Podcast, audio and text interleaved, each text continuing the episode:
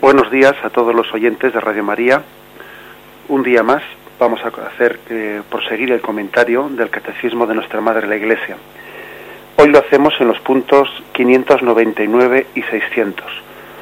Dos puntos que tienen están bajo el, título, el, epígrafe que dice Jesús entregado según el preciso designio de Dios.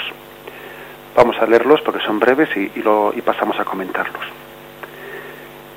La muerte violenta de Jesús no fue fruto del azar en una desgracia, en una desgraciada constelación de circunstancias.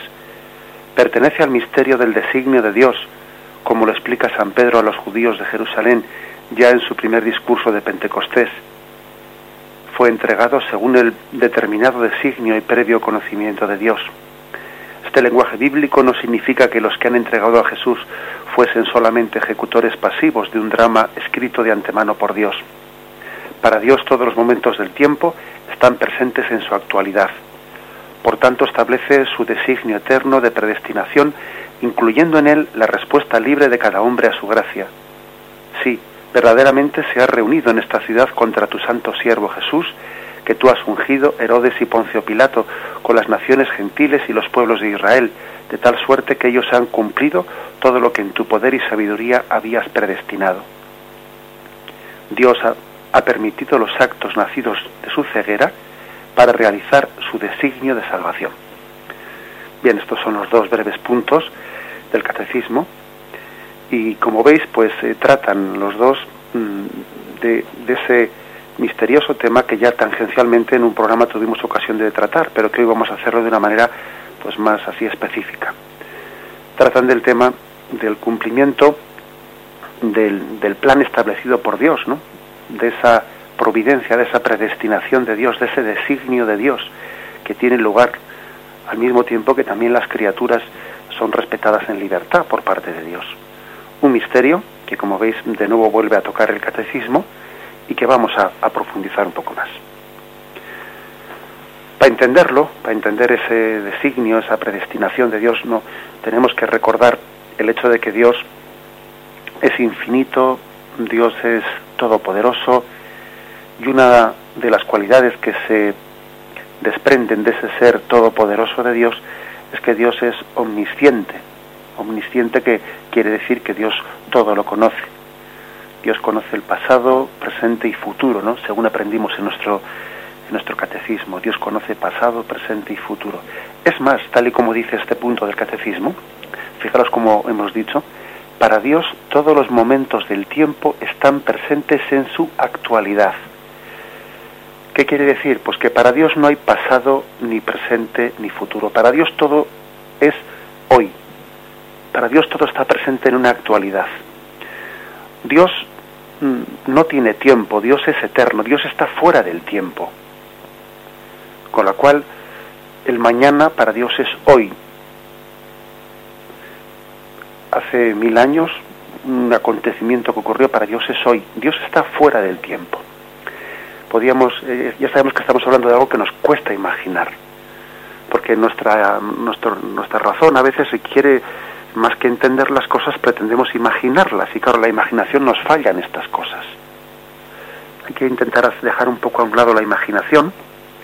Pero bueno, si queremos buscar alguna imagen, porque es que no podemos prescindir de ella, podríamos entender el tiempo de nuestra historia como una línea, una línea que tiene un principio y un fin, ¿no? Y, y Dios está fuera de esa línea, Dios es un punto, un punto que está presente en toda esa línea, un punto que el comienzo de la historia es hoy para Él y el fin de la historia es hoy para Él. Dios no está en esa línea del tiempo, Dios no tiene ni ni tiempo ni, ni, espacio. Dios no ocupa lugar porque está fuera del espacio. Dios no es ni viejo ni joven porque es que Dios es eterno, Dios está fuera del tiempo. Bien, esto es un principio, es una afirmación, un punto de partida para entender esto que dice el catecismo. Para Dios todos los momentos del tiempo están presentes en su actualidad, es decir, Dios vive todos nuestros acontecimientos en un eterno presente, en un eterno presente. Por tanto, Dios conoce lo que va a suceder, pero al mismo tiempo lo conoce en el pleno respeto de nuestra libertad. Es decir, Dios conoce cómo nosotros vamos a hacer uso de nuestra libertad. Y el hecho de que lo conozca no nos condiciona. Esto es lo, esto es lo, impresionante, ¿no? Dios conoce cuál va a ser el uso de nuestra libertad y no por eso nos está determinando, no por eso nos está condicionando, sino que está respetando el uso que vamos a hacer de esa libertad. Bien, este es un punto de partida importante. Un punto de partida importante pues para entender este, este misterio de cómo Dios tiene un, pues un plan, una providencia, de cómo Dios tiene unos designios, Dios tenía predeterminado, ¿eh? así se refiere ese predeterminado, pues que su Hijo entregase su vida a la cruz, lo cual no quiere decir, como bien matiza ¿eh? este punto del catecismo, lo cual no quiere decir que las personas que le entregasen no obrasen libremente con su responsabilidad y con todas sus consecuencias. ¿eh? Porque es que la palabra predeterminado podía engañarnos, porque parece que la palabra predeterminado mm, eh, es algo que te quita la libertad. No, no, no te la quita. Ese, ese es el misterio de Dios. Dios conoce cuál va a ser el uso que una persona haga de su libertad, sin que por eso la condicione. Bien, este es un punto de partida importante para entender estos dos puntos del catecismo. Y otro punto más. Nosotros distinguimos en nuestra, en nuestra teología en nuestra reflexión teológica que Dios tiene una santa y libre voluntad, pero que esa voluntad la distinguimos entre lo que es el querer de Dios y lo que es el permitir de Dios. Dios quiere todo aquello que es bueno para el hombre. La voluntad de Dios es el bien del hombre, es la felicidad del hombre. La voluntad de Dios es que el hombre sea santo, que sea feliz, Bien, pero hay otro nivel de, la voluntad de Dios, que es el nivel permisivo. Hay cosas que Dios no quiere, pero que las permite. Y las permite, las permite en primer lugar en respeto de esa decisión que Él ha tomado de, que el hombre sea libre. Y claro, si Dios ha querido que el hombre sea libre, tiene que permitir cosas. ¿eh? Eso todos lo entendemos porque por, esa comparación siempre es una comparación, ¿no? Pero por, la comparación que tenemos con nuestros hijos, es decir, uno hay cosas que no quiere de sus hijos, pero las permite, porque una vez que una vez que él ha tomado la decisión de que su hijo tiene que ser libre y maduro, pues no puede encerrarle en una jaula. Hay cosas que Dios quiere en su santísima voluntad. Hay cosas que Dios permite. Pero la diferencia entre nosotros, con nuestros hijos y Dios, está en que nosotros cuando permitimos una cosa a los hijos, pues claro, no, no, no tenemos un designio salvífico, sino que tenemos que permitirlo y ya está. Pero Dios no, no es una permisividad de quien se queda con los brazos cruzados. Dios cuando permite, permite también no solo en el respeto de la libertad, sino permite porque en su sabiduría tiene designios de salvación incluso a través de los errores del hombre. Por tanto, esto es importante que lo entendamos. Dios permite cosas porque también en su designio es capaz de sacar bien de los males. Fijaros como el refranero castellano, que a veces, bueno, pues tiene refranes que se alejan mucho de la sabiduría cristiana, pero otros refranes sí son, pues, de inspiración cristiana, ¿no? En el refranero cristiano hay refranes que dicen, no hay mal que por bien no venga. Sobre todo hay un refrán que es muy, muy gráfico, ese que dice, Dios escribe derecho con líneas torcidas. Es una manera de decir que en ese permitir de Dios, que Dios no quiere las líneas torcidas, pero Dios es capaz de escribir derecho con líneas torcidas. Eso solo Dios puede hacerlo. Nosotros, cuando tenemos líneas torcidas, sale todo torcido. Dios en su omnipotencia, en su omnisciencia, en, en ese ser Señor y Rey de la historia, a Dios no se le escapa la historia de la mano, olvidemos esto, es capaz de escribir derecho con líneas torcidas. Él conduce los hilos de la historia, incluso a través de las injusticias que están ocurriendo, incluso a través de los pecados que estamos cometiendo. Él conduce los hilos de la historia. Un ejemplo bien concreto de esto que estamos diciendo, pues es eh, lo que, la historia del pecado original y la historia de la salvación el pecado original, lógicamente, no era querido por Dios, todo lo contrario. Dios, ¿cómo puede querer el pecado? Más, Dios había prohibido expresamente cometer ese pecado. Sin embargo, Dios permite ese pecado original de Adán y Eva, primero en respeto de su libertad, pero también con esa con ese designio de que de ese pecado él esperaba obtener mayor gracia para el hombre. Y en cuanto que Adán y Eva pecan, también Dios les anuncia un segundo designio de salvación. vez hostilidades entre ti y la mujer y a ti, y a ti alguien te aplastará la cabeza. Es decir, hay ya una promesa de salvación, un segundo designio de salvación después de que, de que el pecado original ha roto eh, mm, pues podríamos decir el primer designio mm, de Dios. Bueno, pues este es, este es el, misterio, hasta el punto de que finalmente, fijaros, nosotros llegamos a decir que en la liturgia del sábado santo llegamos a decir, feliz pecado de Adán y Eva, que mereció tal redentor. Es decir, el segundo plan de salvación ha elevado al hombre pues a una felicidad muy superior a la que tenían Adán y Eva en el paraíso terrenal. Nosotros en el cielo estamos llamados a una felicidad inmensamente, infinitamente más alta que aquella felicidad eh, pues, de un nivel natural o preternatural que existía en el paraíso terrenal. Porque el ser redimido por Cristo y ser hermano en Cristo es muy superior a lo que Adán y Eva eran. Esa filiación divina que tenemos ahora, Adán y Eva no lo tenían. Con lo cual la Iglesia dice, feliz pecado que mereció tal redentor. Es decir, Dios ha sido capaz de permitir aquel pecado y conducir la historia a, un designio de salvación superior al que existía antes. Bien, esta, esta es por lo tanto la, la, mm, la doctrina de la que parte ¿no? la concepción de Dios, uno, podríamos decir, unos cimientos firmes mm, pues de nuestra fe en Dios omnipotente, omnisciente, para que entendamos también después lo que, lo que estos dos puntos del catecismo eh, afirman y quieren afirmar. Bien, vamos por lo tanto a hacer un momento, un momento de silencio, un momento de reflexión escuchando esta música de fondo y luego continuamos.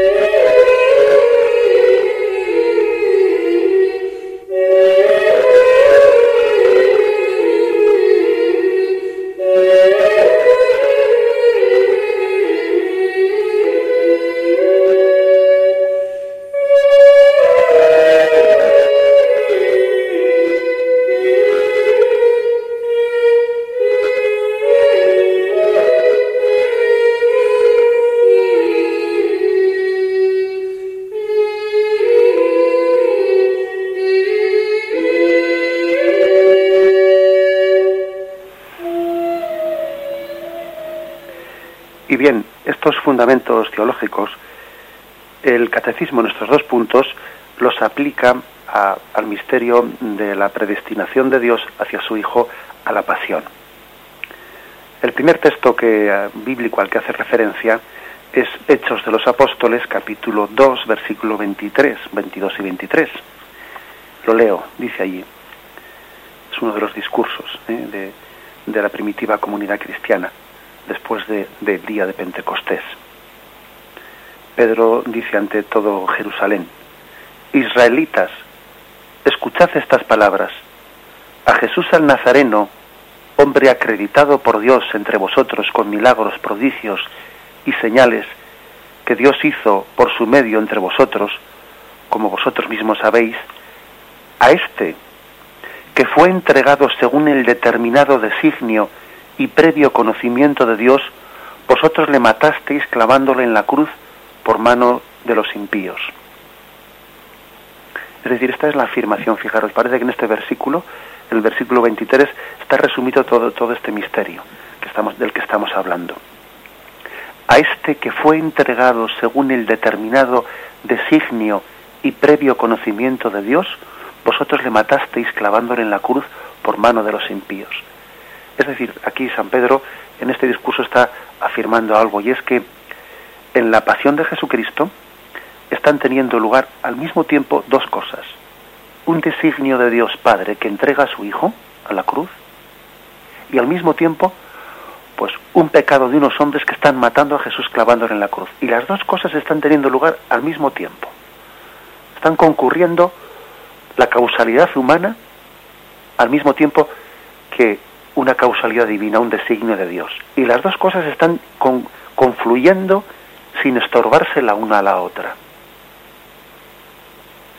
Permitidme un ejemplo que a veces yo he solido poner pues, a, los, a los jóvenes padres que se acercan a, a, bautizar a los niños. ¿no?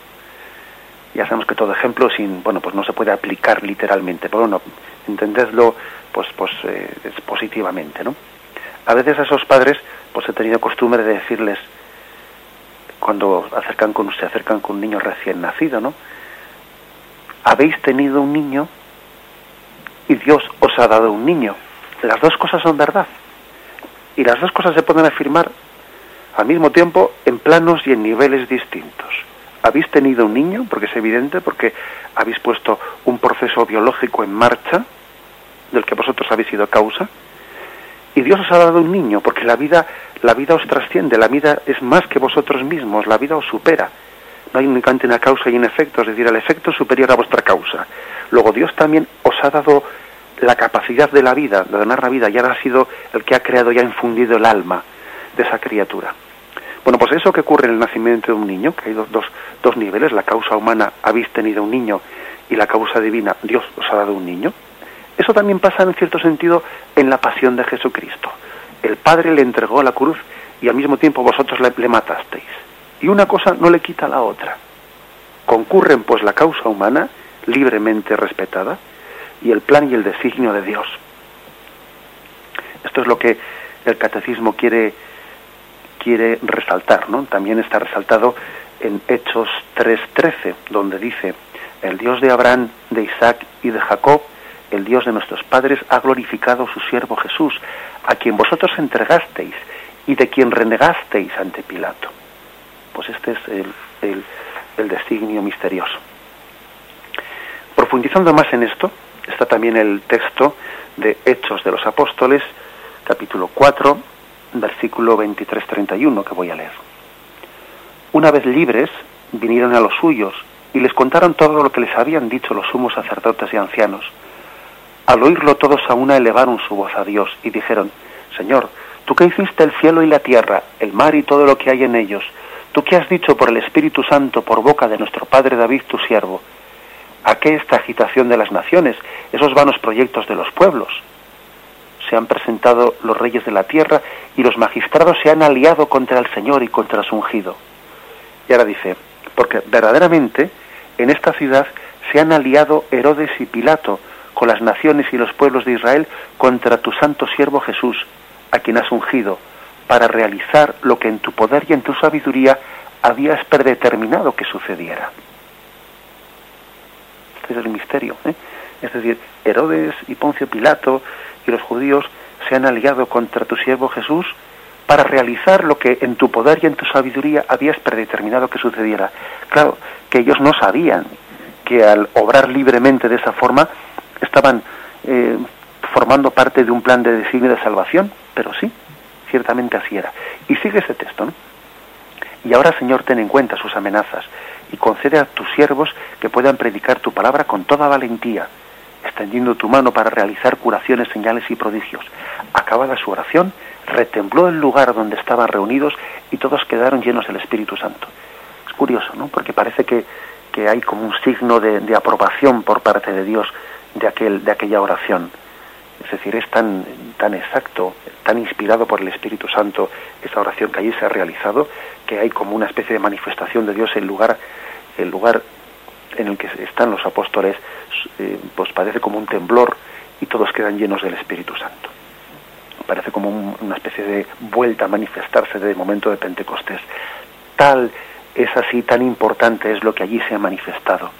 Es decir, que sin ser conscientes Herodes, Poncio Pilato, pues mm, todos los judíos que entregaron a Jesús estaban, ojo, nosotros mismos, que ayer lo decíamos, nosotros mismos que con nuestro pecado estamos ofendiendo a Jesús, ¿no? sin darnos cuenta estamos cumpliendo un designio, un designio de redención y un designio de que Dios Padre entregaba a su Hijo por eso. Este es el misterio. Todavía el catecismo lo profundiza más sirviéndose de Mateo 26, versículos 52 al 54. Dícele entonces Jesús, le dice a Pedro, vuelve tu espada a su sitio, porque todos los que empuñan espada a espada perecerán. ¿O piensas que yo no puedo rogar a mi Padre que pondría al punto a mi disposición más de doce legiones de ángeles? Mas, ¿cómo se cumplirían las escrituras de que así debe de suceder? Un texto más en el que Jesús eh, le recuerda a Pedro que guarde su espada, que no responda a la violencia con violencia, porque están en manos de Dios en un designio de salvación que trasciende y que Jesús mismo podía haber respondido pues a esa violencia que ejercen contra él pues con una eh, pues con, con, una respuesta proporcionada pues también de, de, de autodefensa pero que ha renunciado a ella también dentro de ese designio misterioso de salvación de Dios. Bien, por último, concluimos con ese texto, son los textos bíblicos que nos ofrece eh, el catecismo, estos dos puntos de catecismo, tenemos a Hechos 3, 17, 18, donde dice, desde un poco antes, vosotros renegasteis del santo y del justo, y pedisteis que se os hiciera gracia de un asesino, y matasteis al jefe que lleva la vida, pero Dios le resucitó de entre los muertos, y nosotros somos testigos de ello. Y por la fe en su nombre, este mismo nombre ha restablecido a este que vosotros veis y conocéis. Es pues la fe dada por su medio la que ha restablecido totalmente ante todos vosotros.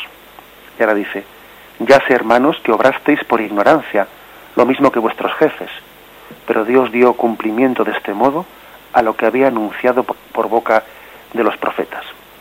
Es decir, que mm, en, este, en este discurso los apóstoles están diciendo a, quien, a sus oyentes de que es posible que hayan obrado por ignorancia. También Jesús dijo aquello, perdónales porque no saben lo que hacen, ¿no? Pero que incluso en su ignorancia, en su ignorancia, estaban dando cumplimiento al plan restablecido por Dios. A veces eh, cumplimos los planes de Dios en plena conciencia y otras veces en inconsciencia, otras veces en nuestra ignorancia estamos cumpliendo los planes de, los designios de salvación de Dios. ¿eh? Es hermoso que, que, seamos conscientes de ello, pero incluso aunque seamos inconscientes, ¿eh? pues como un niño que está durmiendo y, y, no, y, no, es consciente, primero porque, porque todavía no tiene la madurez racional, segundo porque encima está dormido, pero está cumpliendo un plan de Dios en esa, pues algo así, ¿no? Poniendo esta comparación. Somos también nosotros que en nuestro obrar, eh, en nuestro obrar, no somos conscientes de que, como ocurría allí en Israel, en Judea, que se estaba cumpliendo el plan eterno de redención, eh, sin que los allí presentes que estaban entregando a Jesús fuesen conscientes de ello. Estos son pues los textos bíblicos que nos ofrece el catecismo. Vamos a hacer un momento de descanso y continuamos con este tema.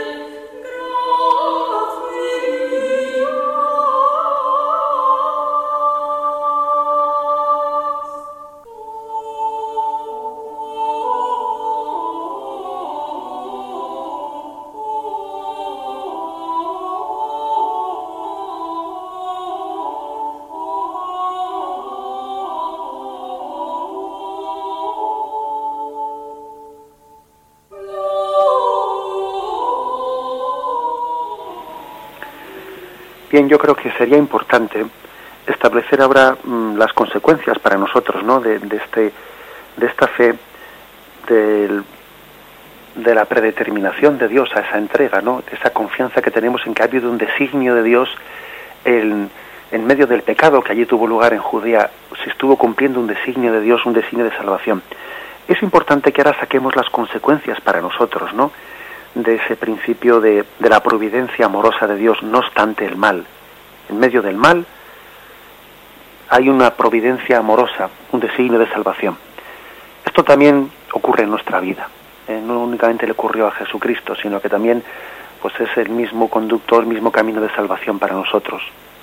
La, la Sagrada Escritura, pues en muchos lugares, eh, pues nos recuerda pues cómo existe ese gobierno misericordioso de Dios en medio de nuestra vida.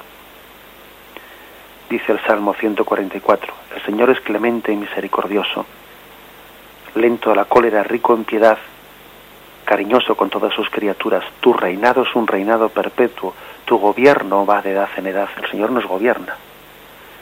Cuántas maravillas has hecho, Señor Dios nuestro, cuántos planes en favor nuestro. Es el Salmo 39 cuántos planes en favor nuestro. Por lo tanto, cuando los creyentes miramos atrás en nuestra vida, pues no podemos por menos de ver el amor providente de Dios.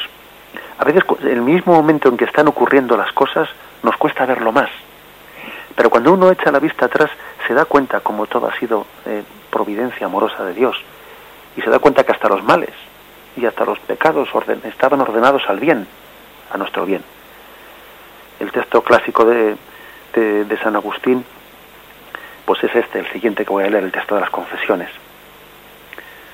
Yo me hacía cada vez más miserable y tú te acercabas más a mí.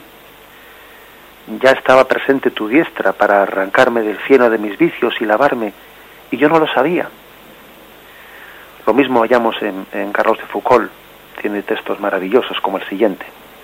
Yo me alejaba, me alejaba cada vez más de ti, Señor mío y mi vida, y en este estado me conservabas aún, conservabas en mi alma los recuerdos del pasado, la estima del bien, el afecto a ciertas hermosas y piadosas almas, durmiendo como el rescoldo del fuego, el respeto de la religión católica y de los religiosos. La fe había desaparecido, pero el respeto y el aprecio habían quedado intactos. Dios mío, aún me concedías otras gracias, me conservabas el gusto por el estudio, lecturas serias, cosas bellas la repugnancia del vicio de la fealdad. Hacía el mal, pero no lo aprobaba ni lo amaba. Tú me dabas esa vaga inquietud de una conciencia mala, pero por dormida que estuviera no había muerto del todo. Nunca, nunca he sentido esa tristeza, ese malestar, esa inquietud como entonces, Dios mío. Esto era pues un don tuyo. ¿Y qué lejos estaba yo de sospecharlo? Qué bueno eres. Tú guardabas mi cuerpo. Pues yo, yo si yo hubiera muerto entonces, hubiera ido al infierno. Los accidentes de caballo milagrosamente evitados y fracasados, aquellos duelos que impediste tuvieran lugar. Oh Dios mío, cómo has cuidado de mí y qué poco lo sentía. Qué bueno eres. Cómo me has guardado. Cómo me guardabas bajo tus alas cuando no creía yo aún en tu existencia. Y después de haber vaciado mi alma en estas inmundicias, ¿has pensado entrar, Dios mío, en ella? Pues después de haber recibido tantas gracias, ella no te conocía todavía.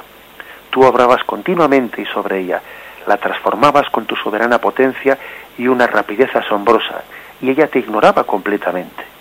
¿Por qué medio, Señor, Dios de bondad, me has hecho conocerte? ¿De cuántos rodeos te ha servido? Fijaros en esta frase. ¿De cuántos rodeos te ha servido? ¿Por qué suaves y fuertes medios exteriores? Todo esto era obra tuya, Dios mío, obra tuya solamente. Bien, este texto de Carlos de Foucault pues es un texto bien claro en el que uno ve la historia de su vida, ¿no? Y dice, pero bueno, si al final todo ha sido providencial, Dios se ha, se ha servido de, mis, males, hasta de mis pecados para conducirme. Hay un texto mm, del San Pablo a los Romanos 8:28 que es un texto clave. Dice, sabemos que en todas las cosas interviene Dios para el bien de los que le aman. En todas las cosas interviene Dios para el bien de los que le aman en la historia de nuestra vida, salud, enfermedad, victoria, fracaso, encuentros, adquisiciones, alejamientos, trabajos, todo está regido por un Dios providente que nos ama. Y ni siquiera el mal destruye esa maravillosa realidad. Esto es, esto es lo que, al tenor de lo que vemos en la pasión de Jesucristo, tenemos que llegar a afirmar, porque no ha habido mal mayor, no ha habido injusticia mayor que la de la condena y la ejecución de Jesucristo, que era el santo de Dios. Pues si Dios de ese mal, que era el mal mayor que podíamos haber imaginado, ha sacado bienes de los males que nosotros padezcamos, que son infinitamente inferiores a aquel, ¿no va a sacar Dios bienes también? No podemos dudar de la providencia divina, por muy graves que sean los males que padezcamos. Sería una falta de confianza en Dios que no podemos que no podemos permitir ha habido pecados, ¿no? Pecados de, de, desconfianza de Dios en medio del mal, de que el mal, eh, pues en ocasiones se haga tan duro a alguien que, que reniegue de Dios en medio de ese mal. Pero mm, podemos llegar a decir nosotros que esa cruz que es escándalo para los judíos, que es locura para los gentiles, sin embargo, es la sabiduría de Dios y el poder de Dios para los que somos creyentes. Agarrémonos a este texto, en que lo tenéis en 1 Corintios capítulo 1, versículo 23-24. La cruz es escándalo para los judíos, locura para los gentiles, mas poder y sabiduría de Dios para los llamados, ya judíos, ya griegos. Para nosotros es poder y sabiduría de Dios. ¿Cuántas personas ha habido que el mal, los males que padecen, ahogan en ellos la confianza en la providencia y se sienten absolutamente abandonados. ¿Mm? Es, por ejemplo, Isaac Bashevis que describe en una de sus obras literarias las terribles crisis espirituales sufridas por muchos judíos después de las persecuciones que aparecieron en la Segunda Guerra Mundial, ¿no? en una unos de los personajes de su novela se preguntan cómo pudo Dios permitir tales matanzas, si es misericordioso y fiel por su pueblo, cómo podía creer en el Todopoderoso y en su misericordia quienes habían presenciado aquella destrucción por parte de los judíos, ¿no? Bien, no es raro también hallar entre los cristianos casos análogos, pero fijémonos bien, se comprende más que un judío tenga esa crisis que un cristiano. Porque un judío no ha conocido el misterio de la cruz. Un judío no, no ha conocido que Dios se ha servido del mayor de los, de los escándalos, de los pecados y de las crueldades que es la cruz, para hacer de ella un designio de salvación. Pero un cristiano sí lo ha conocido. Por lo tanto, yo creo que eh, nosotros, como cristianos que somos y como seguidores del Cristo crucificado, nosotros creemos en Jesús, pero ojo, en Jesús crucificado ¿eh? y resucitado. Nosotros no creemos en un Jesús triunfante que tuvo pues una predicación triunfante y sin camino de cruz. No es ese el Cristo verdadero revelado en las Sagradas Escrituras. Por eso digo que es más explicable que un judío tenga esa especie de rebelión ante, ante las cruces de su vida que un cristiano. Un cristiano tiene que tener un, un gran mm, acto de confianza y de abandono, porque la providencia divina hace que del pésimo árbol de la cruz se generen los frutos de gracia para todos los hombres. Y viendo en Cristo, eso tenemos que verlo en nosotros. Si Dios permitió la crucifixión de su unigénito encarnado, ya no nos podemos escandalizar de que su providencia bueno, pase también por ese misterio de cruz. Si preguntamos a Dios sobre los terribles males del tiempo presente, lo haremos, lo debemos de hacer con ánimo filial, confiado y humilde. Nos tenemos que guardar de acusar a Dios. Dios hizo al hombre habiendo previsto su caída y sus desgracias, pero también hizo al hombre previendo a su Redentor, de modo que donde abundara el pecado, sobreabundara la gracia. Dios hizo al hombre habiendo previsto pues, incontables sufrimientos, que proceden del pecado, por cierto, proceden del pecado, no de Dios, pero también hizo al hombre previendo para él un gozo final en el cielo, de modo que donde abundara el dolor, sobreabundara el gozo, la felicidad vamos a meditar en esto y termino leyendo este, este texto de 2 Corintios 4, 17, 18. Pues por la momentánea y ligera tribulación nos prepara un caudal eterno de gloria incalculable, y nosotros no ponemos nuestros ojos en las cosas visibles, sino en las invisibles, pues las visibles son temporales, las invisibles son eternas. En un momento de silencio vamos a meditar en esto.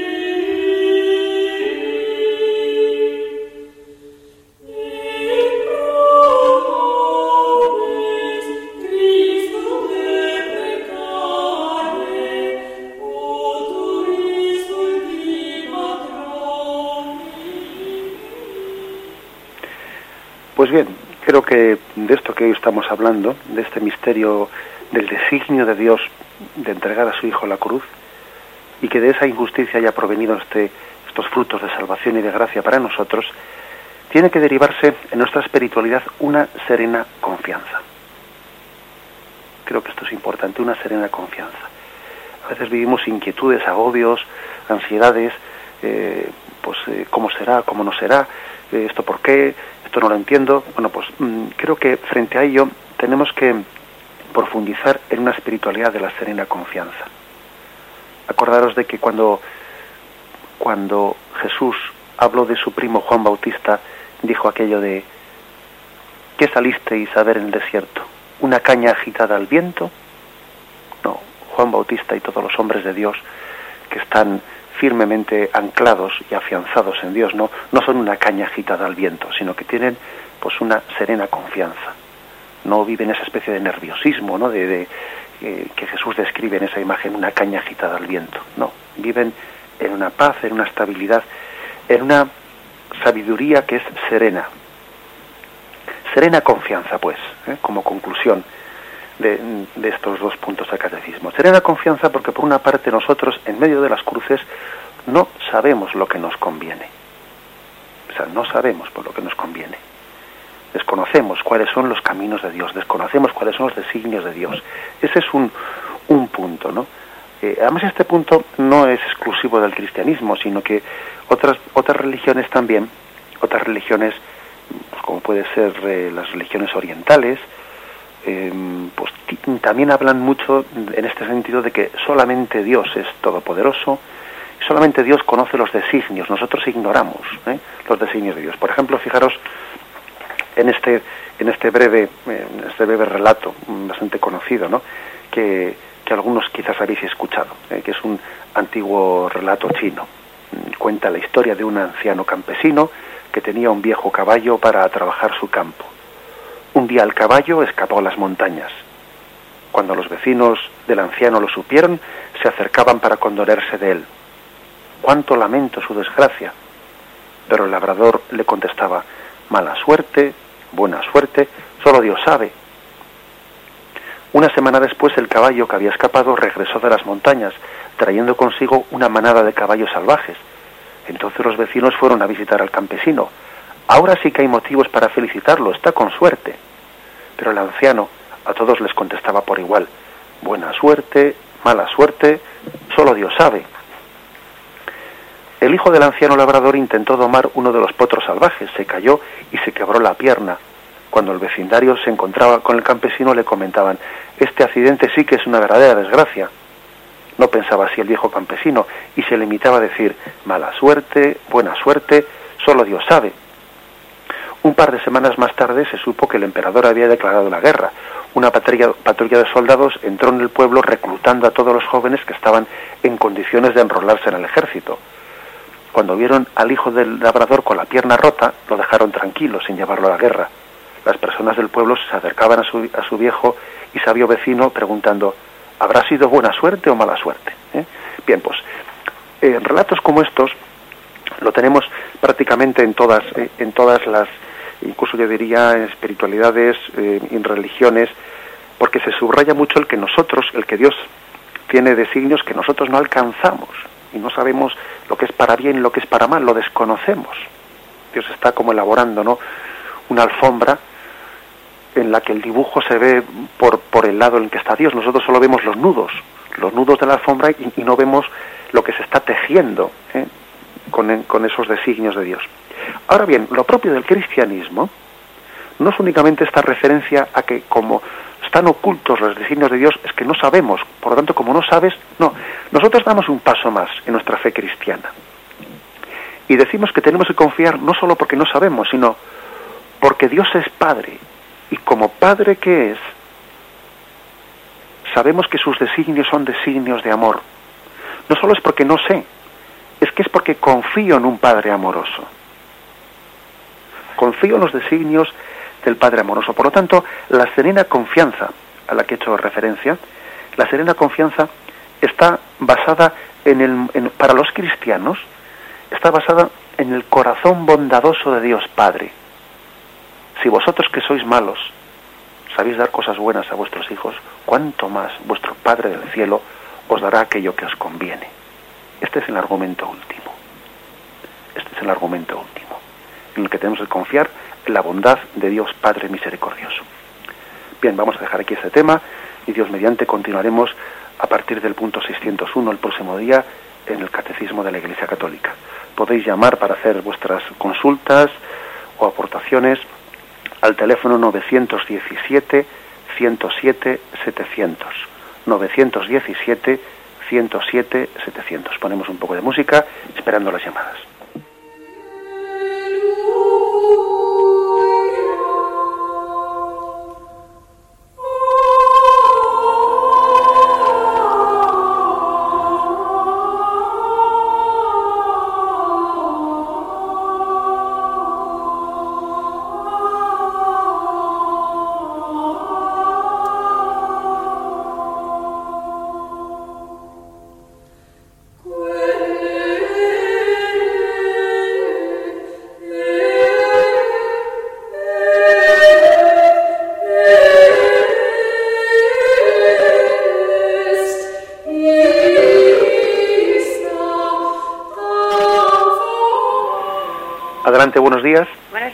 Buenos días.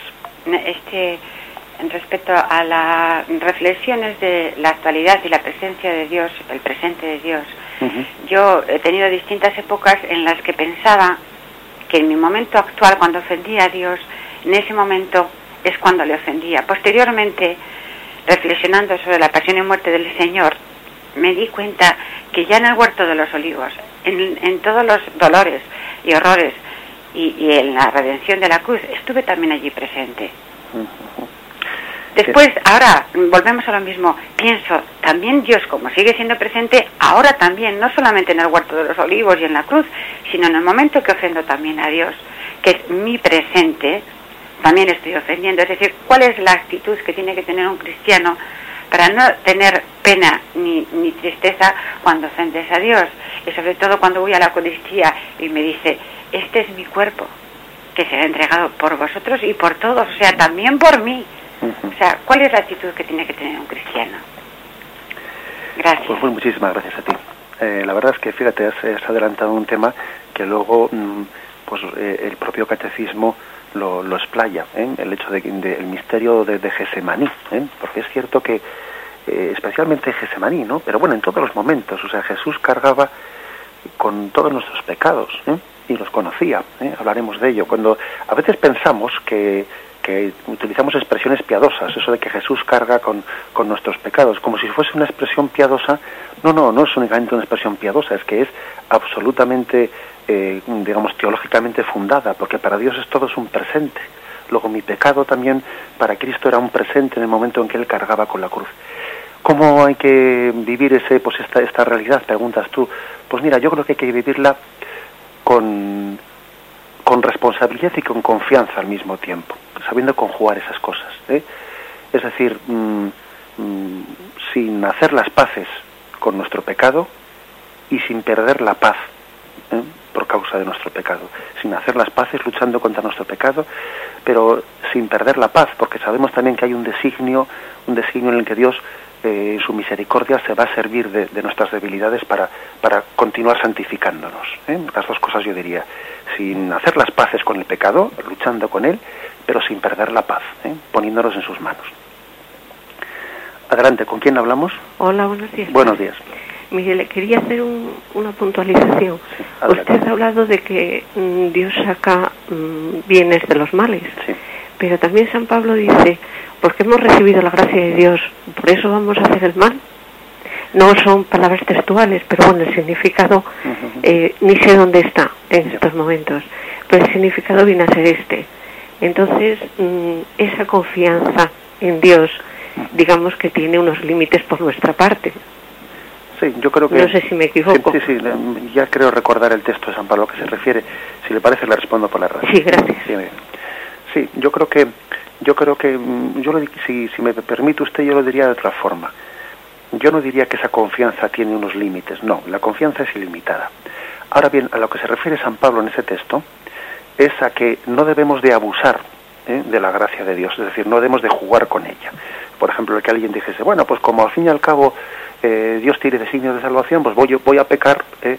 porque después Dios ya eh, se servirá de este pecado que voy a cometer. Eso sería jugar con la gracia y jugar con la providencia. ¿eh? Va por ahí más bien. Con lo cual, digamos, no, no debemos de abusar ¿eh? de la gracia o jugar con ella, no. Es decir, creo que no es cuestión de confiar demasiado, no, sino que es más bien jugar con Dios, que es otro tema distinto. Yo creo que la mm, bueno, pues el consejo que hemos dado ante la llamada anterior, ¿no? Eh, no hacer las paces con nuestro pecado, sino luchar con él con todas las fuerzas. Y al mismo tiempo no perder la paz por la impotencia y por la debilidad que sentimos, ese es el consejo correcto. ¿eh? Ese texto de San Pablo al que usted hace, referencia habla más bien un poco de que a veces uno puede abusar, ¿eh? o puede jugar con las cosas de Dios, o de alguna manera, más que creer en la providencia, pretender poner la providencia a nuestro capricho, que eso es otro tema distinto. Bien, nos hemos pasado del tiempo agradecemos a Dios pues el que hayamos podido tener este rato por la mañana para, para saborear por pues, su doctrina. Alabado sea Jesucristo.